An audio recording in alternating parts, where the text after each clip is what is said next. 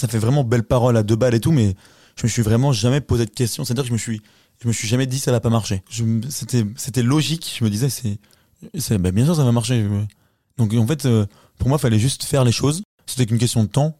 Donc euh, je faisais. Je cherchais pas à savoir si je venais de Cholet ou Paris, si j'avais des pistons ou pas de pistons. J'étais intimement persuadé que ça allait marcher. Et en plus, ça allait marcher à ma manière.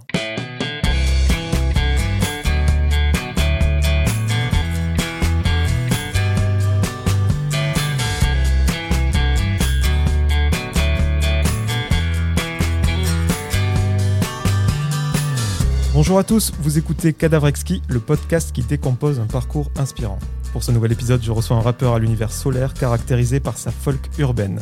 Son tube Popcorn a rythmé l'été 2016 et a même été récompensé d'un single de platine. Après plus de 100 millions de streams et un public toujours plus nombreux, il est de retour avec un troisième album intitulé Jeune et triste. J'ai l'immense honneur d'accueillir Boosty. Ça va? Ça va et toi Mehdi? Très bien, en pleine forme. Déjà, comment vas-tu en cette période quand même euh, très bizarre pour tout le monde et surtout pour vous les, les artistes? Ouais, c'est bizarre, mais euh, ça va parce qu'on a donc on a sorti le nouvel album Jeune et triste le 7 mai et on est super content parce que je trouve qu'on a su euh, s'adapter et faire en sorte d'être toujours proche de la communauté, de leur offrir un, quelque chose qui vaille le coup. Et donc je suis fatigué, mais ça va très bien. En tout cas, merci de participer à ce podcast qui a pour but de décomposer un parcours inspirant et le tien, je trouve qu'il est à bien des égards. Donc, euh, si c'est OK, on va, on va revenir sur le début de ta carrière. oui, avec plaisir. Déjà, d'où est-ce que tu viens? Je viens de Cholet, la terre promise. Près de Nantes, c'est ça? C'est ça, ouais, du côté ouest, west coast, la terre. ouais. C'est, j'ai- je, je suis né là-bas, euh, j'ai grandi là-bas. En fait, moi, je, j'ai grandi dans une ferme, j'ai vécu dans une ferme toute, euh, toute ma vie. On était loin de Cholet, enfin loin, en 20 minutes. Sauf que on a, j'ai tout fait à Cholet. Mes amis sont à Cholet, j'ai grandi à Cholet, j'ai fait mes lycées à- mon lycée à Cholet. Donc j'ai grandi à Cholet. J'ai fait le conservatoire à Cholet, donc je viens de Cholet, clairement. Mais par contre, j'ai grandi dans une ferme euh, excentrée. Est-ce que la musique est le premier art auquel tu as, tu as été sensible quand tu étais enfant? C'était la musique. J'ai- Je suis très cinéphile aussi, c'est-à-dire que j'ai j'aime beaucoup beaucoup beaucoup les films. J'ai fait, je me rappelle mon année du bac que je n'ai absolument pas révisé. La classique. ouais, c'est ça. je passais euh, je passais euh, mes soirées entières à enchaîner, je crois 6 7 films par soir pendant un an. Je regardais même pas les titres. Juste je regardais les films. Je me posais pas de questions, je regardais les films bêtement et j'adorais ça parce que j'adorais m'imaginer chaque scène, les discussions des réalisateurs avant de faire la scène. Je sais pas, enfin, ça me rendait fou. Du coup, j'adorais ça, donc j'ai un, j'ai un bon catalogue. j'ai vu beaucoup de films. J'adore ça. Ça me, ça me stimule et, ça, et en fait, ça m'a aidé aussi moi pour mes clips, etc. Après. Mais oui, en- le premier art que j'ai aimé, c'était la musique euh, de loin. Est-ce que tu baignes dans une ambiance musicale chez toi? Est-ce que tes parents sont musiciens, peut-être mélomanes, ou t'as fait ta culture musicale toi-même? Ma, ma mère est mélomane. Elle fait beaucoup de guitare, elle chante. Mais euh, pas de là à faire un album ou euh, quoi que ce soit, elle s'en fout. C'est juste, elle aime ça. Euh, mon père aussi, mais mon père il chante pas, et heureusement, et on le remercie. ça aurait été compliqué. Mais euh, par contre, il aime énormément la musique et la folk, et c'est un immense fan de, de Simon et Garfunkel. Et ce qui est marrant, c'est que mon père, euh, tu peux lui mettre le- une de leurs chansons qui s'appelle The Boxer, il chiale à chaque fois. C'est un truc de malade. Quand ouais, la musique touche autant. ouais. Ouais, c'est ça. Une fois par jour, il peut pleurer une fois par jour. Il est allé les voir en concert pour leur adieu. et là, Enfin, c'est un gros, gros fan de Simon et Garfunkel. Donc, forcément, dès qu'on avait des gros trajets en voiture, qu'on était plus jeune ou quoi, c'était Simon et Garfunkel. Et en français, il y en a, on avait du Eddie Mitchell, donc ça change un peu, mais euh, c'est Simon et Garfunkel, énormément, beaucoup de folk, beaucoup de musique euh, américaine, du Jim Cross, du, Brady Carlile. C'était, ouais, c'est folk western, enfin, country, mais quand même très, très folk. Et le rap, il est où? Il arrive quand dans Ah, le rap, il est pas encore dans ma vie à ce moment-là. Il arrive, euh, il arrive un peu plus tard. Je crois que j'ai 13-14 ans. Et je découvre un, je découvre un son euh, que mon père, il avait quand il adorait. Mon père, il fait des soirées pour ses amis. euh. Il met de la musique, il avait plein de disques. Et il avait, je, je, je me rappelle très bien, comme, franchement, comme si c'était hier. Je me rappelle, je, je fous dans un, une valisette. Et je vois un disque de Lil Bobo, qui est un petit rappeur qui avait mon âge. À l'époque, moi, où je vois la pochette sur la pochette, il a mon âge, vu que lui, il avait déjà 50 plus. Je découvre euh, Lil Bobo, bah wow, c'était euh, bah wow, wow, youpi, yo, tout ça. Et je découvre le truc, je fais, mais c'est quoi ce truc de fou, le mec, a mon âge, il, est- il est en train de faire un son de malade mental, c'est trop bizarre. Du coup, je découvre Bobo, après, je, vais voir euh, du côté de Eminem. Je tombe sur Florida, à l'époque, qui avait déjà un buzz. Et du coup, je suis en train de découvrir tout un univers euh, incroyables de mecs qui mettent des lunettes en boîte de nuit, euh, qui lancent des billets dans une boîte, euh, qui ont plein de filles, euh, qui rappent, qui chantent vite. Enfin, vraiment, j'étais à des années de lumière de ça, quoi. Donc, je suis choqué. Et je me dis, quand je vois tout, je me dis, s'il peut le faire, je peux le faire aussi largement. Je vois pas pourquoi. J'avais pas encore compris que j'étais pas américain, dans un premier temps. Mais du coup, je m'amuse à copier toutes leurs paroles euh, nuit et jour. Je copie leurs paroles, je les apprends par cœur, je les refais. Et je m'entraîne au, au collège à les faire à mes potes, etc. Puis j'avais un de mes meilleurs amis, qui est toujours un de mes meilleurs amis, mais avec qui j'étais au collège, qui aimait beaucoup le rap américain, lui qui était fan de T.I.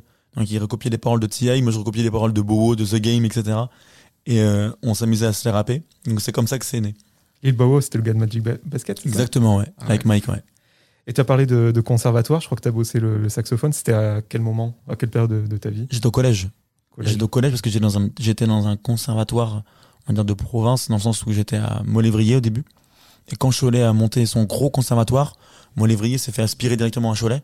Donc c'était très bien. J'ai eu l'occasion d'aller dans des beaux conservatoires, dans un beau conservatoire. Et euh, c'est un des plus beaux de France. Sans, c'est même, c'est pas mon, c'est pas Ouais, mon ouais, avis, ouais. hein, c'est un fait. et donc j'ai, fait du saxophone. J'en ai fait 6 ans. J'ai fait 8 ans ou 9 ans de solfège. Et, euh, et c'était une super expérience. Mais euh, ouais, c'est ça, ouais, 8 ans. Quand on est ado et qu'une passion prend le pas sur tout le reste, les parents, ils ont tendance à nous recentrer sur l'essentiel. Pour eux, c'est souvent les cours. Ouais. Pourtant, toi, les tiens, euh, ils ont vraiment cru en toi dans le domaine artistique et ils t'ont même aidé euh, à financer un premier EP, c'est ça? Ouais. Ben, mon père, moi, c'était. euh, Ma mère, elle avait un peu plus peur. Elle essayait de me rappeler à l'ordre plusieurs fois, mais elle voyait que c'était peine perdue. Ça, donc, c'était l'époque du lycée. Et euh, quand j'ai commencé à, vouloir faire, les choses bien, mon père m'avait dit Moi, je vais te dire de passer ton bac. Ça va être notre deal. Passe ton bac. Et ensuite, on fait ce que tu veux comme tu le veux. C'est-à-dire que je te suis. Si tu veux tout arrêter, on fait pas d'études, je te suis. Si tu veux euh, faire des études et faire de la musique en même temps, je te suis. Tu choisiras. Mais viens, on essaie d'aller au moins au bac. Il a bien vu que pendant mon année de bac, euh, je pensais à tout et je faisais tout sauf le bac. C'est-à-dire que je faisais des EP que mon père m'a aidé à faire, je faisais des clips que mon père m'a aidé à faire. Euh, J'étais allé voir le sous-directeur avec qui je m'entendais très bien hein, au lycée. je lui avais dit voilà, j'ai un projet d'EP, euh, j'aimerais le vendre euh, dans l'enceinte du lycée. Il dit bah non, mais dit c'est pas possible, on peut pas vendre des EP dans l'enceinte du lycée. Par contre, si je le vois pas, je pourrais pas t'engueuler. Cool. Donc il y avait eu un truc de oui. Donc je m'amusais à vendre mon EP euh, à la, à récré dans, ma classe et les gens ils venaient, ils me donnaient 5 euros, ils repartaient avec leur EP. Ça m'a aidé à financer mon premier concert que j'ai organisé tout seul euh, dans une salle des fêtes. j'avais fait une annonce, voilà, je fais un concert et tout. Et puis j'avais euh, à Cholet, il y a six lycées. Et je connaissais une personne dans chaque lycée, qui étaient des amis. Donc du coup, je, leur je m'étais fait un carnet, je leur avais donné chacun euh, 10 places en disant voilà, vous les vendez dans votre lycée, vous revenez me voir avec l'argent et je vous en donne s'il y a besoin. C'est smart. Ah ouais, non, mais grave, ouais, ouais. C'était drôle surtout. Et ça a pris grave, parce que c'était effet boule de neige. Et euh, les gens, ah, t'y vas toi, putain, vas-y, bah, faut que j'y aille du coup. Voilà, c'était un peu ça, quoi. Donc c'était de- c'était devenu le rendez-vous euh, de l'année, enfin de l'année, pour les soirées dans ce genre-là. Et euh, du coup, j'en ai vendu 450. Je me rappelle après, la mairie, c'est arrivé aux oreilles de la mairie qui a eu peur et qui m'a demandé de prendre une 30 personnes pour la sécurité. Du coup, tout ce que j'avais réussi à faire en argent, j'ai dû le mettre dans la sécurité avec détecteur de métaux et chiens, et ils ont eu raison, parce que franchement, il y en a qui viennent, il y en a qui viennent avec des trucs, mais ça n'a pas de sens. Ah ouais? Ah ouais, franchement, c'est n'importe quoi. Et euh, donc, du coup, euh, premier concert, c'était extraordinaire. On avait fait danseur. Mon père, il avait fait de la pyrotechnie. il y avait des feux d'artifice et tout. non, mais n'importe quoi. Mais c'était génial. C'est quand je regarde les vidéos, je suis mort de rire. C'est trop bien. Il y avait 450 personnes qui venaient écouter ma musique. C'est trop drôle. Et qui avaient payé en plus pour ça. c'est cool. On sait qu'au collège, tout le monde se lorgne. Euh, c'est là où on se fait son, son identité et on, on se commente tous et on se juge mutuellement. Toi, comment t'étais vu, genre euh, le gars talentueux voilà, qui essaie de provoquer sa chance ou, ou genre on te mettait un peu des bâtons dans les roues, peut-être par jalousie euh, ou autre? Alors, c'est ça qui était drôle, c'est que euh, tous mes potes venaient- me voir en me disant lui, il a dit ça, lui, il a dit ça. Mais en face, personne l'ouvrait.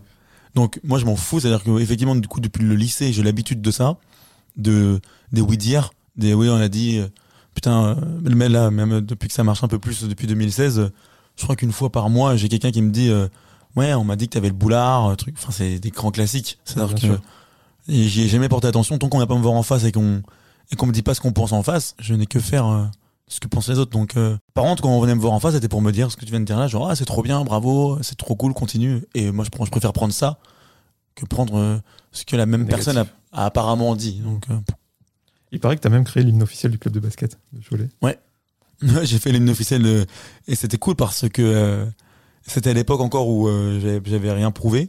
Cholet Basket m'appelle en me disant voilà, on est intéressé pour que tu fasses l'hymne de, de Cholet Basket. Est-ce que ça t'intéresse J'ai dit ouais, carrément.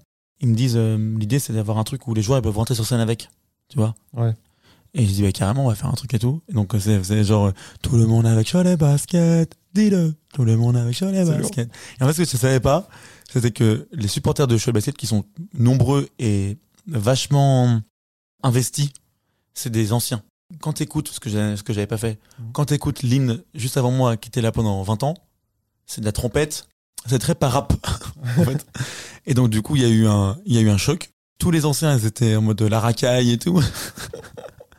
Faut que les racailles circulent et tout. Oh là là là là là là, c'était pas ce qui était prévu.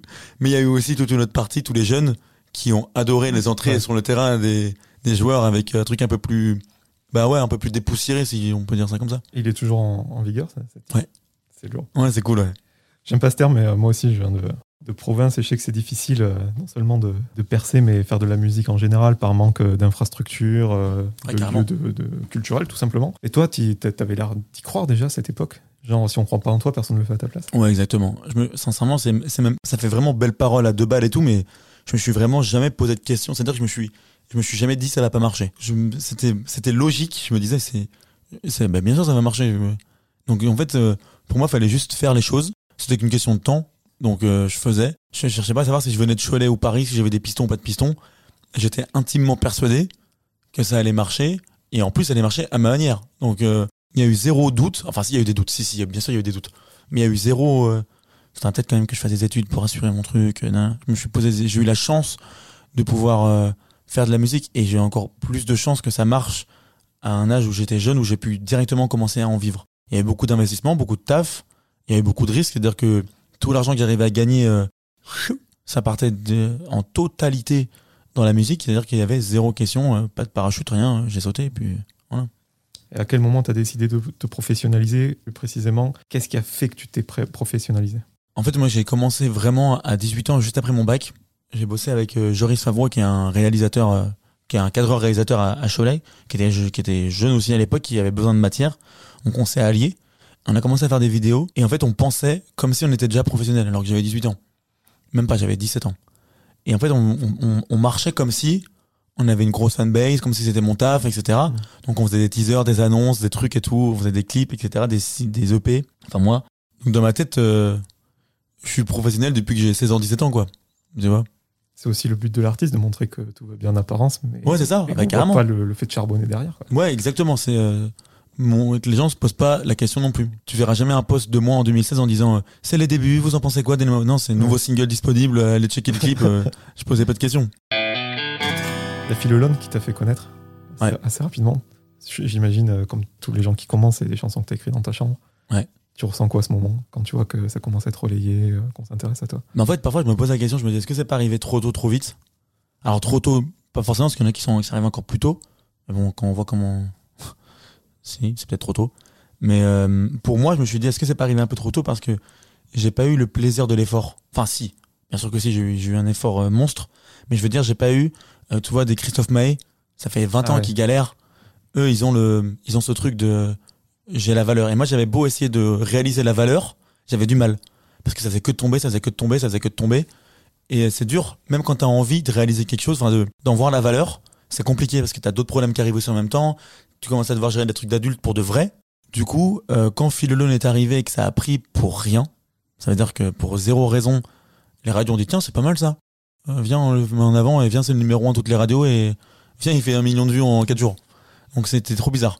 Et il n'y a pas de moment où tu as toqué aux portes? Genre, c'est arrivé euh, vraiment Ouais, c'est- rapidement? Ouais, ça arrivait très très très vite. Ouais. En deux semaines, euh, tous les labels avaient passé un coup de bigot. euh, c'est arrivé très très vite, très très fort. Là, moi, j'avais qu'un truc en tête, c'était faire ça bien. Faut, faut, faut que je surfe là-dessus absolument. Et donc, du coup, on a fait un clip avec Block 8, qui est une boîte de production à Lyon, mais qui est Lyon et Choletais. On a sorti le clip, et pareil, bah, la télé, tiens, c'est pas mal ça. donc, ouais, c'est. Genre l'alignement des planètes. quoi. Ouais, exactement. Exactement. Et puis ce qui me faisait rire, c'était que je recevais des coups de fil de, de mecs à la radio qui me disaient, euh, ça faisait déjà 2, 3, 4 mois que Philolone était en radio, on me disait, putain, on, on, on reçoit maintenant que des Philolone bis. Que des drops électro avec des mecs qui chantent en anglais au refrain qui essaient de faire des Philolone bis, quoi. Et je dis, ouais, c'est marrant, c'est trop cool, ça m'a fait plaisir, c'était drôle. Et après, tu as enfoncé le clou. Ouais, c'est ça. pas te dire autrement. Avec ouais, Popcorn, qui est ton tube. J'ai enfoncé le clou avec Popcorn. Et la Popcorn, pour le coup, c'était vraiment n'importe quoi. On était mort de rire, on était mort de rire.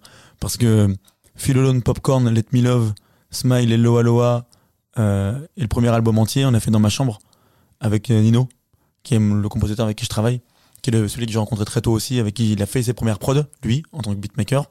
Et moi, j'ai fait mes premiers textes sur des prods officiels, c'était avec Nino. Et d'ailleurs, Nino maintenant fait des super trucs, il fait des musiques de films incroyables, il fait plein plein de choses, il bosse avec beaucoup d'artistes, c'est génial. Et euh, du coup, on a commencé ensemble, on était mort de rire, putain, non, c'est- c'est- ça n'a aucun sens. Et en même temps, ça a du sens parce que Popcorn, je me rappelle qu'on avait un truc comme pff, 40, 40 pré-prod. C'est-à-dire qu'on a travaillé le morceau sur un an et demi. Quand tu réécoutes la V1, mais ça n'a rien à voir. C'est le truc, euh, tu, tu baisses de moins 40 le BPM, tu changes tous les couplets, tous les, on a vraiment taffé le truc, mais un truc de malade. Donc en fait, on peut, on peut réduire le truc à, ouais, c'est 3 minutes, mais d'un autre côté, il y a aussi, euh, on a osé revenir sur le morceau énormément de fois. Et quand euh, ça a rappelé en disant, ah ouais, mais ça c'est vraiment pas mal pour le coup, euh, on va le rentrer, on va le rentrer en plus partout. Et qu'en plus c'était euh, au moment où Deezer et Spotify commençaient à péter de fou. Euh, J'étais partout, euh, partout. Enfin, je pouvais pas être plus quelque part que sur Popcorn. Et ça s'est lancé et Popcorn a tout pété. Et là, du coup, on me disait vraiment, là, on reçoit vraiment de pop- beaucoup de Popcorn bis, quoi. et ce qui était marrant, c'est que j'ai appelé mon titre Popcorn. Ce truc a aucun sens. Mais ça, c'est un peu l'image euh, de ce que je suis. C'est-à-dire, je fais ce que je veux, comme je veux, comme je l'ai envie, et j'ai pas besoin de m'expliquer sur ce que je fais, comment je le fais. J'ai voulu l'appeler Popcorn, je l'ai appelé Popcorn et terminé. Je dis pas Popcorn une seule fois dans le morceau, quoi. C'est marrant ce détachement que tu as. Il y en a qui, qui, qui sabrent le champagne euh, après toutes ces bonnes nouvelles. Toi, tu te marres. Et quand, quand tu vois un, un top 1 sur Shazam, euh, enfin, c'est un Mm. truc de fou, quoi. Ouais, ouais, mais euh, Genre, tu prends, le, tu, tu prends comme ça vient, quoi. Ouais, c'est ça. En fait, c'est ça. Je me prends comme ça vient. Et comme je disais tout à l'heure, t'as beau essayer de réaliser, parfois il y a des choses que tu peux pas réaliser. C'est comme ça. Nous, on était morts de rire dans le sens où euh, c'est pas comme si, c'est pas comme si c'était pas voulu. C'est-à-dire que je suis pas euh, un mec qui va faire une musique pour se marrer et que ça va buzzer. C'est-à-dire que moi, je considère la musique, je respecte la musique, je fais de la, je fais de la musique par amour. Mais on était morts de rire de se dire, c'est ouf que ce soit notre tour. Genre, euh, Ça arrive pas qu'aux autres, quoi. ouais, voilà. Dans le plan de carrière que je m'étais imaginé, parce que je m'étais fait un plan de carrière. hein. je pensais pas que ça allait arriver aussitôt. Donc, effectivement, Phil Alone Popcorn, t'es là, genre, putain, ok, bah, c'est trop bien, j'ai deux tubes en, en six mois, quoi. Et là, tu, tu signes en maison de disque, c'est ça? Ouais, j'ai signé en maison de disque, mais il y a eu des. Alors, pour, pour euh, créer une sorte d'équilibre, il y a eu aussi des moments plus difficiles. Il y avait un, il y a eu un manager euh, qui est resté deux semaines, qui était manager d'un ami à moi, qui avait l'air bon sur tout rapport. On me on me le conseille fort, on me dit voilà, ça va arriver beaucoup, nanana, il faut que tu, il faut que tu prennes ce mec-là, il est vraiment génial. Je le sens pas, mais ça va trop vite, et euh, je le prends. Au bout d'une semaine, je fais ok, non, je le sens pas du tout. Et en fait, c'est du feeling, genre, alors que normalement, une semaine, le mec est censé montrer son meilleur côté, tu vois. Ouais. Et je le sens pas, il y a un truc qui est, qui est plus fort que moi. Et je lui dis, euh, voilà, je dis à mon père et tout, je dis, vas-y, faut, lui, faut qu'on le tège absolument là. Il, ça pue. Et je lui dis, voilà, ben, on- je te tège. et euh, il dit, euh, ben, je crois pas du tout, non. C'est bon, c'est comme ça, maintenant c'est parti, tout nanana. Il m'a collé au basque euh, à base d'appels, d'harcèlement d'appels et tout, enfin des dingueries. J'étais en mode, mais je crois qu'il a pas compris du tout, lui. Donc du coup, j'ai dû régler ce compte-là, enfin j'ai dû régler ce problème-là euh, rapidement. Donc il y a eu ce truc-là parce qu'en gros, il voulait m'emmener dans des labels, il faisait croire que c'était lui qui faisait le truc et tout. Je ai dit, mais écoute, euh, t'as vu ce qui passe à la radio, euh, même si je, je demandais à ma petite sœur à l'époque qui avait 15 ans de décrocher le téléphone, c'était pareil. C'est-à-dire que c'est les gens qui appellent, c'est pas toi qui va créer les. Fais Ouais. pas croire que t'es là en train de trouver des trucs, tu vois. Donc voilà, il y a eu ce truc-là qui a été deux semaines euh, mouvementées, donc il y a pas que du. T'as aussi d'autres choses à gérer en fait qu'en- en, interne. Et euh, donc lui, euh, voilà, ça s'est, lui, il s'est barré, il a fait son chemin. Et d'ailleurs, pour la petite anecdote, il s'est fait tèche complètement. euh, il a perdu un procès de ouf avec un artiste. Ah ouais. et je me dis, je, me remercie. Parfois, je me dis, putain, parfois, faut se faire confiance. C'est-à-dire que quand tu sens pas le dos, Ah, le feeling, c'est le. ah, faut que ça dégage, quoi. Du coup, j'ai été démarché par beaucoup de maisons de disques, mais partout, en fait. Et jusqu'au jour où j'ai accepté celle euh, qui m'a fait la plus belle offre, on va dire en termes de chiffres, et surtout artistiquement, parce que moi, je voulais mon indépendance. C'est-à-dire que je savais très bien dans quoi je m'embarquais si j'allais dans un label. Et en label, il y a contrat de licence, ce qu'on appelle contrat de licence et contrat d'artiste. Contrat d'artiste, c'est que on est sur du 360 presque. Et Le label gère tout. Et contrat de licence, c'est euh, tu restes producteur de tes œuvres et eux, ils gèrent, on va dire, la distribution. D'accord. Donc la promotion, C'est plus confort. euh. Surtout, j'ai mon mot à dire. C'est-à-dire que quand j'arrive en rendez-vous, j'ai la double casquette, en gros. Et donc j'ai eu la chance de pouvoir signer ça, donc c'est des beaux contrats. Et grâce à Philo de Popcorn, qui était déjà bien bien avant, les gens se mettaient en concurrence, donc on- c'était cool, quoi. Ah, tu peux faire monter les. les Voilà, c'est ça. Ouais. Pour plein de choses, hein. pas que financièrement, hein, pour plein de plein d'autres aspects qui sont très très importants sur la sur la longueur. Et, euh, et donc je- du coup j'ai signé mon contrat en label euh, à l'époque à Polydor et euh, j'ai commencé l'aventure avec eux. Enfin j'ai continué l'aventure avec eux on va dire. Et ouais super souvenir.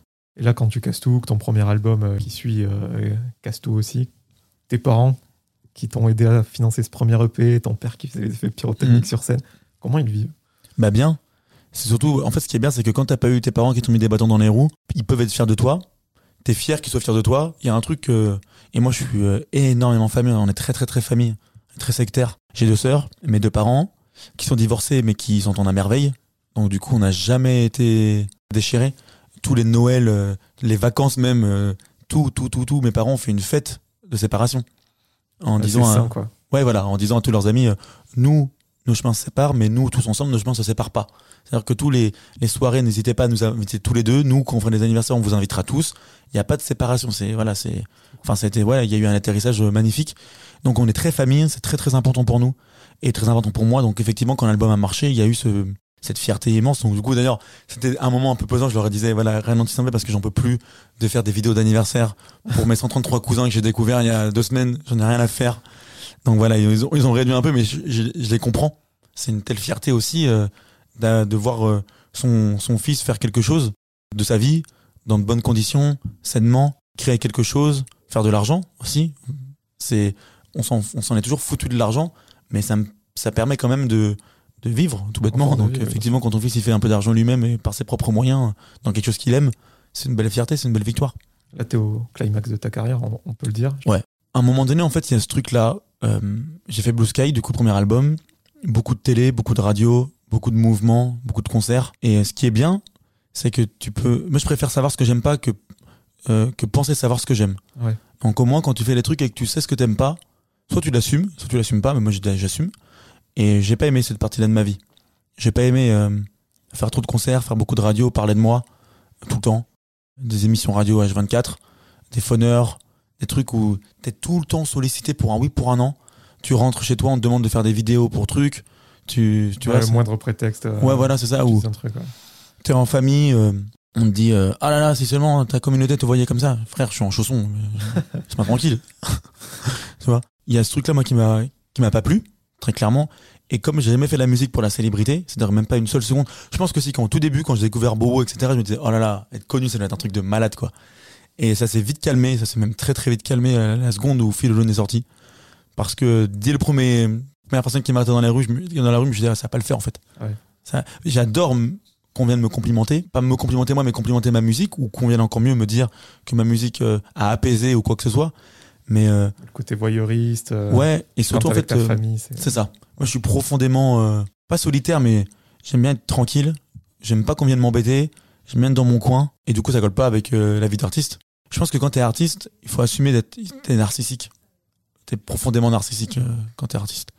Et soit tu l'assumes, soit tu l'assumes pas. Et moi, en fait, bizarrement, c'est que quand ça a marché, mon côté narcissique a commencé à s'effacer fort. Parce que c'est pas ce que j'avais envie de mettre en valeur. Donc, Blue Sky marche à fond. J'attends un petit peu, parce que vraiment, marre de chez marre. J'attends deux ans. Je sors mad. Ça continue. Il y a- je trouve, en tout cas, à mes yeux, qu'il y a encore trop de monde qui s'intéresse à moi. Donc, ça me saoule. J'arrête en deux ans. Mais tu vois, c'est compliqué, parce que du coup, tu essaies de trouver un équilibre entre ta vie perso, euh, ce que tu vas bien montrer aux gens. J'ai eu des choses qui m'ont pas plu du tout. euh, avant, je filmais ma famille parce que je faisais, j'étais beaucoup sur les réseaux. Il suffisait que je fasse mon père qui me mette à l'eau et je me retrouve au commissariat parce que euh, quelqu'un avait porté plainte parce que mon père, il me mettait des coups et, coups et blessures. Des trucs comme ça. Je, suis allé- au commissariat quatre fois pour des conneries, des trucs à deux balles. Donc, euh, t'as vraiment l'impression qu'on te laisse pas tranquille. En fait, c'est- pas du tout ce qui était prévu à la base. Tu vois. Tout à l'heure, tu parlais de faire les choses à ta manière. Ouais. Et euh, moi, ça m'avait marqué dans ton parcours à l'époque parce que tu sortais voilà, de tout, tout le succès dont on vient de parler. Et quand tu sors Mad, tu à contre-courant de, de ce qui, de ce qui marche, de ce Mm. qu'on attend des gens. Toi, c'est ce que tu veux, quand tu veux. Ouais. Tu calcules pas. Non.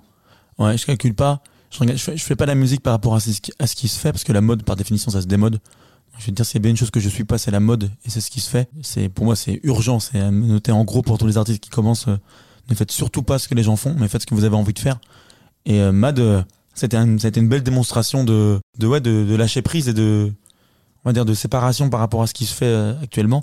Et moi, ce que j'adore dans Mad, c'est que c'est, pour moi, c'est un album qui s'écoute dans le temps. C'est-à-dire que tu peux réécouter les titres de Mad tranquillement, même en, je pense en 2022, 23, 24, euh, je réécouterai Mad avec apaisement parce que c'est un titre qui a eu du, c'est un album qui a eu du mal à décoller, mais j'ai reçu, je reçois encore tous les jours des messages sur Mad et c'est cool pour moi, c'est une belle victoire parce que c'est en mode ouais, c'est un, c'est, ça se déguste en fait et c'est ce que j'attends de mes albums.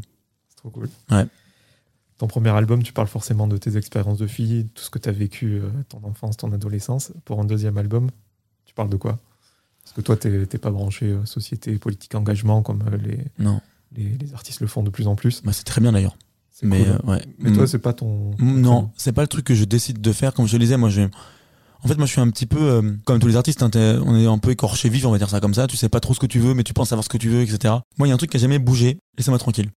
Je fais de la musique parce que j'ai envie de d'apaiser les gens, parce que moi, ça m'apaise. Et euh, du coup, je- j'estime que ce que je vais proposer en musique peut apaiser les gens. Encore une fois, c'est pour ça que je dis ça. Il y a un truc un peu narcissique ou ou supérieur, pas supérieur, mais quand tu pars du principe que tu peux partager ta musique, elle est assez bonne pour être partagée. Il Ouais. y a un truc bizarre déjà. Et donc du coup, moi, ouais, je fais de la musique pour apaiser les gens, pour apaiser les âmes, pour essayer de faire du bien, pour, pour que les gens puissent partager un bon moment. Popcorn, c'était une belle démonstration de musique qui fait du bien. Euh, tu mets la, tu mets Popcorn quand t'es avec tes potes, tu mets Popcorn pendant le Nouvel An pour fêter, tu vois. Euh, tu mets des sons, euh, ça te fait du bien d'une certaine manière. C'est tout. Pour moi, en tout cas, je veux que ça s'arrête là. Je prétends pas être le porte-parole de qui que ce soit. Que je me rappelle quand j'avais sorti sereinement, toutes les interviews c'était euh, alors comme ça vous défendez les femmes? Non, je défends personne. J'ai- À quelle, à quelle heure j'ai dit que je défendais quelqu'un dans ma chanson? Je dis juste ce que je pense. Et c'est parce que tu dis ce que tu penses que tu prends position, que tu vas défendre une communauté ou qui que Ouais. ce soit. Par contre, tes mots, oui, je prends position, mais je prends pas position en disant tout derrière moi, je vais parler pour vous. C'est juste à un moment donné, je dis ce que je pense dans une chanson et ça s'arrête là en fait. Et c'est pareil pour tout ce que j'ai fait. C'est je dis ce que je pense, ce que je ressens, ce que je vois, ce que je vis, et je veux pas que ça aille plus loin. Bah, moi, c'est ce que je ressens aussi quand on écoute ta musique, c'est que tu parles de ce que tu ressens toi et t'as envie ce que tu as envie de dire, mais par ricochet, les gens, ça les soulage, ça les rassure. Ouais, c'est ça. C'est un peu inconscient. Ouais, parce que ça le fait, ouais. j'écris pour moi, en pensant à ce que je ressens moi, et forcément, par définition, quelqu'un va se sentir visé. Je suis pas extraterrestre. Hein. Puis les gens, on a dans le même âge, on vit à peu près les mêmes Ouais, c'est ça. expériences. euh, Voilà, ils, c'est ils ça. se retrouvent. Aussi, tu as collaboré avec pas mal d'artistes. Et euh, je crois savoir que euh, c'est pas toi qui les sollicite, c'est on t'appelle à chaque fois. Je, Bah, parle- je pense à, à Lola, Navi, euh, ouais. même Slimane d'ailleurs. Slimane, Vianney, ouais. Est-ce que tu peux nous, nous, nous raconter, euh, je sais pas, une des collabs Qu'est-ce que tu cherches à faire quand tu bosses avec ces gens-là Bah, hum, C'est une expérience de plus euh. ouais, j'ai été. c'est. alors oui, effectivement, c'est eux qui m'appellent, et c'est marrant parce que c'est les chanteurs français qui font de la variette qui m'appellent, parce que je pense que à l'époque où euh, j'étais à fond et tout, j'étais un peu euh, la street cred de la variette. C'est-à-dire que j'étais le mec qui rappait. bien résumé. ouais. sans être le méchant, méchant Niska. Tu vois Donc j'étais le équilibre, voilà, Zao, Vianney, Slimane, Navi, etc. Qui, euh, Joyce Jonathan aussi à l'époque, qui m'appelle pour dire voilà, ce serait cool que tu poses un truc, parce qu'on aimerait bien passer en radio. Mais c'était surtout voilà pour partager un moment avant tout. Et moi je réponds présent à ceux que, pour qui euh, j'ai une affection musicale, tu vois. Et euh, ça s'est très bien passé à chaque fois. Ouais, Slimane c'était trop cool, parce que c'était très, Slimane c'était très drôle. Parce qu'il il balance une, une vidéo en piano voix sur son Twitter. Et ça faisait un mois on s'était pas donné de nouvelles parce qu'on on se parlait par euh, par WhatsApp. Et ça fait un mois je me dis ah putain ça fait un mois que j'ai pas de nouvelles. Je pose mon like pour lui donner de la force en disant Sur voilà piano, on, ouais, ouais. on est ensemble euh, trop cool quoi. Il me passe un il me passe un coup de fil dans la foulée en disant t'as entendu là le truc du piano? Je fais ouais c'est très cool ça dit de poser dessus c'est dans le prochain album je fais bah vas-y avec plaisir c'est grave et donc euh, Luna est née comme ça euh, il m'a envoyé le truc j'étais chez moi euh, à la ferme là et j'ai posé le truc dans la chambre et je lui ai renvoyé il l'a fait mixer et puis c'était c'était le single C'est un de ses plus gros succès maintenant. Mm. J'ai l'impression que le feeling dont on parlait tout à l'heure, bah, il marche aussi pour ses collabs. Parce que là, on a cité plein de gens, c'est tous des, des mecs bien, quoi. Mm, des, ouais. des filles bien. Et ce que j'aime aussi dans cette démarche, c'est qu'il y a des artistes installés comme Zao, Slimane, mais euh, Navi, Lola Dubini, c'est plus des, des artistes émergents.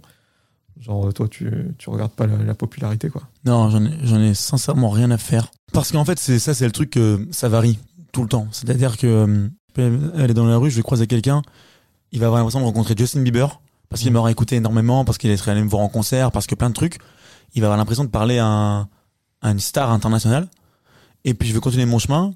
Et puis juste après, il y a un mec qui me dit ah, je t'ai vu quelque part, ça va toi, ça, ça marche, hein, ça marche la musique? Donc il y a un truc.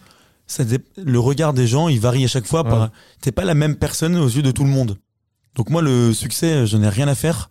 Euh, encore moins avec ceux avec qui j'ai travaillé. Si je vois que la musique est bonne et qu'il y a un bon feeling euh, musical ou humain, euh, vas-y, on fait, un, on fait un truc.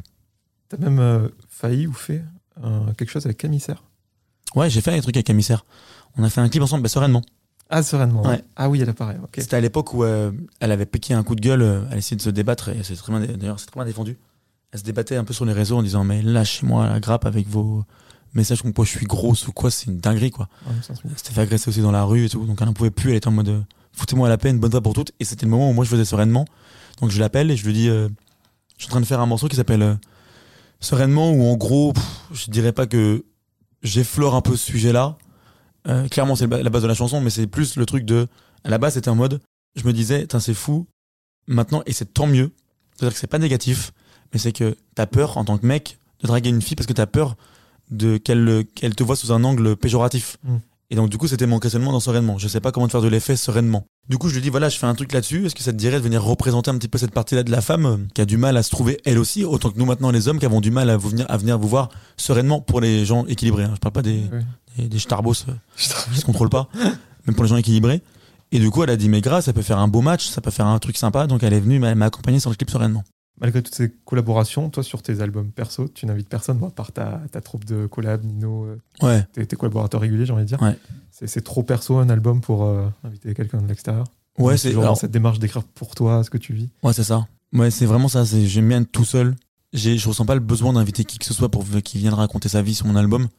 Bien que j'ai- j'aime trop les featuring, j'écoute beaucoup de titres en featuring, même en folk, quand il y a des duos qui sont, t'as, envie d'aller les trouver pour les remercier tellement le duo il est magnifique, donc j'ai rien contre les duos, contre les feats, bien au contraire. Mais en tout cas, pour ma part, c'est un truc qui va rester dans le temps. C'est moi qui m'offre et qui vais donner ça aux gens. Ça m'appartient et je veux que ça leur appartienne, mais c'est moi. C'est mon album, c'est moi qui dois me raconter. Maintenant, on sait aussi que les feats, c'est pour apporter, voilà, de la communauté, pour apporter euh, du like, pour apporter trop de trucs nuls. Comme on le voit sur YouTube aussi. hein. Ouais, mais tout- ça marche à mort. Ça marche à mort. fun, comme on dit. Ouais, c'est ça. Et ça m'intéresse pas. En tout cas, pas pour le moment. Et je suis pas. On sait jamais de quoi sera fait demain. C'est-à-dire, demain, je vais rencontrer un artiste euh, incroyable, qui en plus qui a un buzz de fou, qui j'aime trop sa musique, que j'aime trop le truc. Bien sûr, je l'invite, je l'invite sur l'album. Mais euh, moi, pour le moment, en tout cas, ma philosophie, c'est que j'ai pas assez confiance en l'être humain euh, pour oser l'inviter sur mon album qui va me durer toute une vie, euh, à part ma petite sœur. On va parler de ton nouvel album, enfin. Ouais. Euh, Boosty, c'est euh, l'artiste, l'interprète. Et Mehdi, c'est aussi l'entrepreneur. Ouais. Et je crois que cet album, euh, Jeune et Triste, c'est vraiment le fruit de, de l'artisanal plus total parce que tu as tout fait avec ton label, ton équipe, ta famille. Est-ce que tu peux nous, nous parler de cette facette-là? Ça fait longtemps que j'avais envie d'être euh, sur mon propre label mais entièrement, parce que Blue Sky et, et Matt, j'étais hein, j'étais déjà producteur, mais j'étais euh, en coproduction. Donc là, maintenant, je suis entièrement producteur de mon, de mon label. Et c'était le moment parce qu'on avait les fonds, j'avais l'équipe, euh, on a recruté, et euh, c'était parti, quoi. C'était en mode euh, feu. Et c'est ma grande sœur qui, euh, qui gère mon label, qui dirige le truc. Et donc, on, on a fait, vas-y, Corona, pas Corona, truc, pas truc. on y va avec celui-là et on fonce. Et c'est énormément de taf. Pas pour moi. Moi, j'ai déjà assez de, de trucs dans la tête parce que du coup, c'est toi qui as les idées, c'est toi qui dois tout gérer. Ouais. Mais c'est les filles avec qui je travaille euh, qui structurent tout et qui font en sorte que ça se passe correctement. Et franchement, c'est incroyable cette sensation de pas avoir à négocier tout le temps tes idées, tes idées. De pas avoir à t'expliquer tout le temps. Tu deviens ton propre patron, tu redeviens ton propre patron. Bien que quand j'étais en label, euh, j'avais quand même une liberté très forte. C'est-à-dire que beaucoup d'artistes m'enviaient déjà par rapport à ça parce que je me laissais pas du tout marcher sur les pieds. J'arrive avec mes rétro-planning en disant voilà, ça se passait comme ça, on va faire comme ça. Et ça les arrangeait bien le label. Hein. Ils étaient en mode bah, c'est très bien, on te suit, euh, feu. Mais là maintenant, c'est euh, moi qui dirige mon truc et j'ai pas besoin de me demander s'ils vont accepter. Il n'y a plus de compromis. Voilà. Et franchement, euh, c'est diriger son label, mais il faut pas croire. Il y en a plein qui disent qu'ils ont monté un label, mais il se passe rien. Ou alors c'est voilà, tu peux le dire. hein, Toi, demain matin, tu peux monter un label hein, si tu veux. Mais il y a monté label, un, il y a monté un label et monter un label. Et franchement, quand tu veux faire les choses dans l'ordre, bien correctement, te déclarer partout, être euh, annoncé partout, avoir accès à plein de plein de choses pour les subventions, quoi que ce soit, c'est beaucoup beaucoup de taf. Ouais. Et voilà, c'est aussi aller chercher les fonds, avoir déjà des fonds de base. C'est beaucoup, de- beaucoup de taf, quoi. Et on l'a fait, on est super content. On a sorti euh, Jeune et Triste euh, en bonne et due forme. Et euh, voilà, nouveau-né, le bébé fait euh, 3 kilos. Tu l'as dit, tu bosses avec ta famille. J'imagine que tu avances sereinement sur la musique et tu te consacres uniquement à ça. Ouais. Quand tu as bossé sur euh, Jeune et Triste, tu as eu l'idée euh, assez rapidement de ce que tu voulais mettre dans cet album, que ce soit en termes de, de paroles, de sonorité, de, de prod? Ça s'est fait vraiment naturellement. Je prends beaucoup de temps entre mes albums et tout, parce que comme j'ai expliqué, il y a ce truc euh, de vie perso, vie, vie pro, etc., que j'ai du mal à trouver, parce que je suis pas du tout réseau. Je suis, si je pouvais, j'aurais pas de téléphone. Mais comme j'aime être proche de ma communauté, que c'est ma, ma seule manière de les remercier aussi, d'être proche d'eux, on est sur Insta, par DM. Là, j'avais vraiment besoin de me retrouver, etc. Donc je suis, euh, grâce au confinement, j'étais en plus à la ferme familiale. Donc euh, j'ai pris le temps et en fait c'est venu na- hyper naturellement, c'est venu tout seul. Ça s'est fait, euh, ça s'est tracé tout droit. Et moi je fais pas, je fais pas 140 sons en disant ouais on a fait 140 sons, on en a gardé 12. c'est trop nul. Tout le monde dit ça. Ouais, c'est c'est que de la merde pour moi, ça, ça pue. C'est moi je fais 13, 14 sons, j'en enlève un au pire ou deux, grand max. Et voilà, ça s'est fait naturellement, le truc s'est dessiné tout seul et je me suis laissé driver parce que j'avais vraiment envie de faire donc de la folk avec de l'urbain. Et euh, je, je suis trop content de, de- de la couleur de cet album-là. En fait, je trouve, euh, je trouve génial.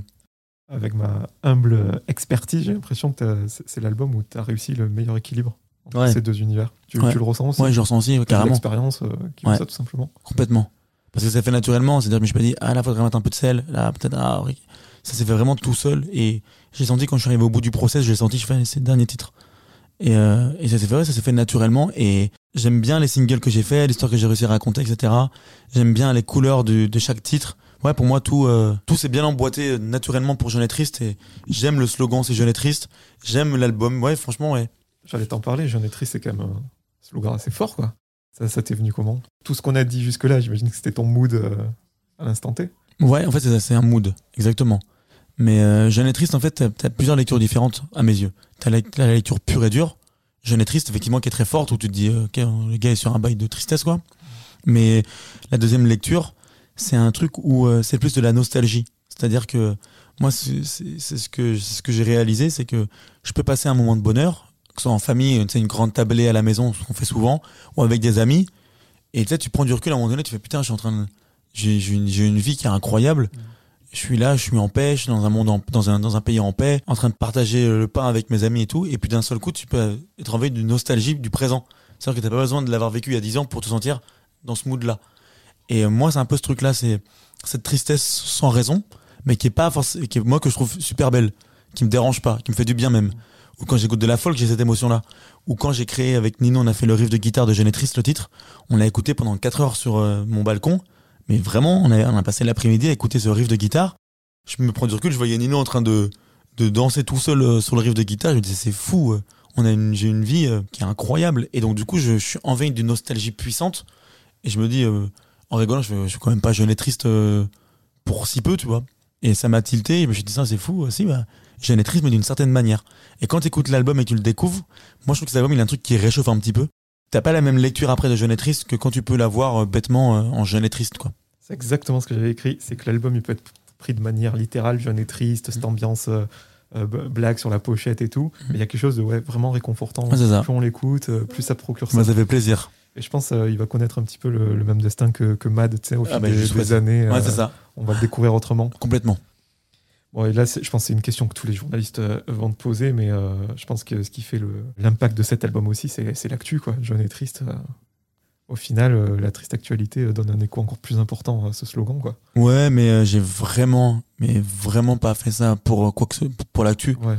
Parce que depuis la nuit des temps, les temps sont durs. C'est-à-dire qu'avant le corona, on disait ouais, les temps sont un peu durs. Avant les gilets jaunes, on disait ah, c'est un peu compliqué en ce moment. Avant le truc, on disait il y a toute notre vie, les temps sont durs. Donc euh, en vrai de vrai, on aurait fait l'interview en 2012, il y aurait une raison que tu dises que c'était euh, ouais. approprié. Je suis d'accord.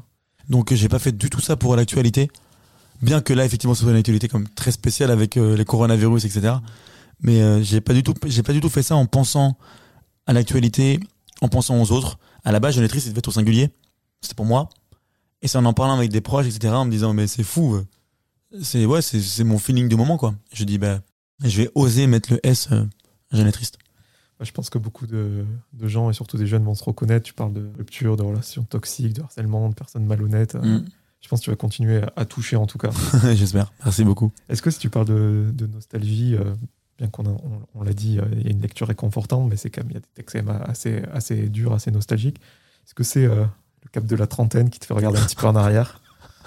Parce que moi, j'ai assez des questions genre, que je me suis posées quand j'ai dépassé mes, mes, mes 30 ans. tu vois, Ouais. genre, Tu penses à quel morceau quand tu, je sais pas, euh, rappelle-moi, Rappelle-moi. Pincement, euh, je sais pas si c'est le cap de la trentaine, sûrement. Parce que tu grandis. peut-être inconscient, je sais pas. Ouais, c'est ça. Mais euh, moi, j'ai toujours été sujet à, à me poser des questions, trop de questions. Je suis, je suis quelqu'un qui intellectualise tout, qui veut tout décortiquer, qui observe beaucoup. Donc euh, je peux, moi je peux tuer un moment de bonheur en deux secondes. C'est-à-dire que je vais essayer d'intellect- d'intellectualiser le truc et de me dire qu'est-ce que dans, dans ce moment-là que je kiffe, qu'est-ce qui fait, il est où le truc là que je kiffe? Ah c'est ça, c'est tout. Voilà, bonheur. Donc c'est dangereux, mais ça m'a aussi aidé à me construire. Et je pense que c'est aussi tout ce que j'ai vécu avant qui m'a amené dans ces trucs-là aussi, tu vois, de trop de, de trop de trop bien tout le temps, trop de, comme je disais, de concerts tout le temps, de bravo, bravo tout le temps. Moi, ça, ça ne me va pas. Je veux qu'on me foute la paix. Je veux être tranquille. Et euh, donc, du coup, tu te retrouves à te retrouver avec toi-même. Moi, j'ai la chance, une chance énorme, c'est que j'ai un entourage incroyable. J'ai des amis qui me sont fidèles depuis que je suis au collège, voire primaire. Euh, j'ai toujours eu les mêmes personnes, j'ai toujours eu les mêmes têtes. Et en vrai, des fois, je me le dis, je fais j'ai l'impression que Boosty n'a jamais existé dans les yeux de mes proches et dans les yeux de mes amis. On n'en parle pratiquement jamais. C'est-à-dire que à aucun moment, mes amis, avec qui je suis tout le temps, c'est les mêmes, ils me disent un truc genre, ouais, mais à côté de toi, c'est peut-être plus compliqué. Ah ouais. Tout le monde en a, en a rien à faire. Et c'est incroyable, en fait. C'est que moi, ça m'a permis d'être normal et c'est tout ce que j'avais besoin. C'est foutez-moi la paix. Je suis, je suis le, je suis le vieux mec à deux balles de toujours. euh, Et ça, ça, m'a aidé à me rester tranquille. Je pense que tout ça, ça m'a fait poser des questions. Je suis quelqu'un qui intellec- qui intellectualise beaucoup, qui me pose des questions tout le temps. J'y ai pris peur des fois, quand tu pousses trop le questionnement, etc. Et euh, du coup, t'apprends à te contrôler, t'apprends à contrôler tes émotions, contrôler tes pensées. Et moi, ma manière de contrôler mes émotions mes pensées, c'est de les mettre sur papier. Et donc, du coup, ça vient euh, dans certaines chansons. Je pense à Heya où j'en ai parlé, j'en parle dans Heya. Et ensuite, des questionnements. euh, je pense que dans Jeune et j'ai voulu assumer un peu mes pensées. C'est-à-dire que je peux faire une chanson d'amour, déclaration d'amour, et je peux faire un autre titre où effectivement il y a une fille. Alors c'est pas une question de respect parce que je respecte toutes les filles que j'ai pu croiser sur mon chemin, à l'excès même. Mais il y a ce truc de ouais, assume que cette fille-là, tu lui as accordé moins d'importance. Dis-le. Il y a pas de mal à ça. Donc ouais, c'est plus essayer d'assumer euh, ce que j'ai ressenti, ce que je ressens, ce que j'ai ressenti et comment j'ai vécu la chose. C'est plus une question d'assumer. Tout à l'heure, tu disais que euh, n'importe qui pouvait monter un label pour monter un label. Mm. Et euh, moi, je trouve que c'est pareil pour ceux qui chantent anglais, euh, pour chanter anglais. Mais toi, le, le fait est que tu le faisais super bien, t'as un flow Merci. vraiment identifiable. Mais là, on lit français. Ouais. Pourquoi? Encore une fois, il n'y a pas de calcul. C'était un feeling, un ressenti. J'ai eu besoin de parler en, de chanter en français. Peut-être parce que j'avais envie d'être sincère aussi, au au maximum, et que je voulais pas me cacher derrière des mots en anglais. Tu peux être sincère en anglais, hein. Ouais. bien au contraire. Mais en tout cas, moi, mon, mon- tu vois, ça s'est traduit par fais tout en français. Enfin, même, je, je me suis même pas dit ça. J'ai juste fait. Et il y a eu que du français. Puis t'as le vocabulaire euh, nécessaire pour mieux l'exprimer, peut-être aussi. Ah ouais, carrément. Puis le français, c'est tellement beau. Enfin, la langue est tellement riche. Pourquoi s'en priver Bon, cet album vient de sortir. Quelles sont les, les prochaines échéances pour toi? Il y a des quelques concerts qui se reprogramment. On espère que ça, ça va durer. Ouais, pff, euh, on, est, on, est, on, est, on est dans des gros trucs un peu différents pour, euh, pour la partie concert, donc euh, j'espère que ça. Je touche du faux bois, mais j'espère que ça va se faire parce que c'est différent encore, comme j'aime. Faire différemment, euh, puis doubler en faisant un gros dos d'honneur. mais euh, y a- ouais, il y a pas, pas- pas mal de trucs en cours euh, sur la marque de vêtements, Blue Sky Radio, les concerts, la suite d'albums, les signatures dans mon label, etc. Il y a beaucoup, beaucoup, beaucoup, beaucoup de choses qui, qui se dessinent. Mais encore une fois, on fait à mon rythme. Tu vas pas t'ennuyer quoi dans les prochains mois. Non, je pense pas. Je pense pas. Ou alors, ça serait mauvais signe. C'est que je vais, je vais louper quelque chose. Il y a une question qu'on pose jamais aux artistes, mais j'ai envie de te la poser. Est-ce que tu es heureux en ce moment? Ouais, je suis heureux.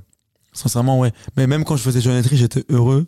Je, moi, ma, ma vie, ma, ma relation avec le bonheur, euh, elle est, elle est bien, je trouve. Dans le sens où euh, je la cherche pas, mais quand elle arrive, je sais la prendre, l'accepter et la, et la vivre, et puis la laisser repartir. Je suis pas constamment à essayer de me trouver un équilibre ou un truc. Je vis juste comme je l'entends, en essayant de respecter quelques règles que je me suis fixées de mois à mois. Je suis content maintenant de pouvoir euh, savoir choper le bonheur et, et le garder un petit peu, puis le laisser repartir, tu vois. Donc ouais, je suis heureux. Quelques petites questions en rafale pour mieux te connaître. C'est un prisme différent. Putain, J'ai l'impression de- j'ai l'impression- j'ai une impression de déjà vu et elle était puissante. Ah ouais? Ouais, ah, ça fait très bizarre. Ton rappeur préféré? Ça fait tellement longtemps que j'écoute plus de rap, mec. Même si c'est un classique ou un petit coup de cœur du moment. Ah bah oui, non, mais euh, je pensais américain, mais t'as pas dit américain. Non, n'importe qui. Booba. Ta punchline préférée? Une de. Non mais c'est bon, j'en ai une, t'inquiète. Ah, vas-y. Je l'ai dit à un ami hier. Je l'ai dit, j'ai trouvé ma punchline préférée. C'est de Youssoufa. Il dit Peur de la mort, je parle d'elle dans mes missives, car au fond la vie n'est qu'une maladie sexuellement transmissible. Fort. As-tu une peur irrationnelle? L'avion. Mauvais souvenir en 2017. Hurlement, tremblement, steward qui court partout. J'étais au fond de l'avion, je voyais les bras levés. Je l'ai très mal vécu. Ta série culte Ma série culte, euh, putain, euh, Breaking Bad que j'ai vu exactement trois fois, entièrement. Une fois tout seul, une fois pour pousser ma sœur à le regarder et une fois pour pousser mon père à le regarder.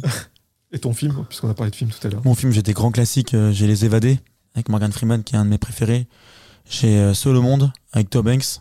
J'ai Le Terminal avec Tom Hanks Hanks. aussi, qui sont des grands classiques.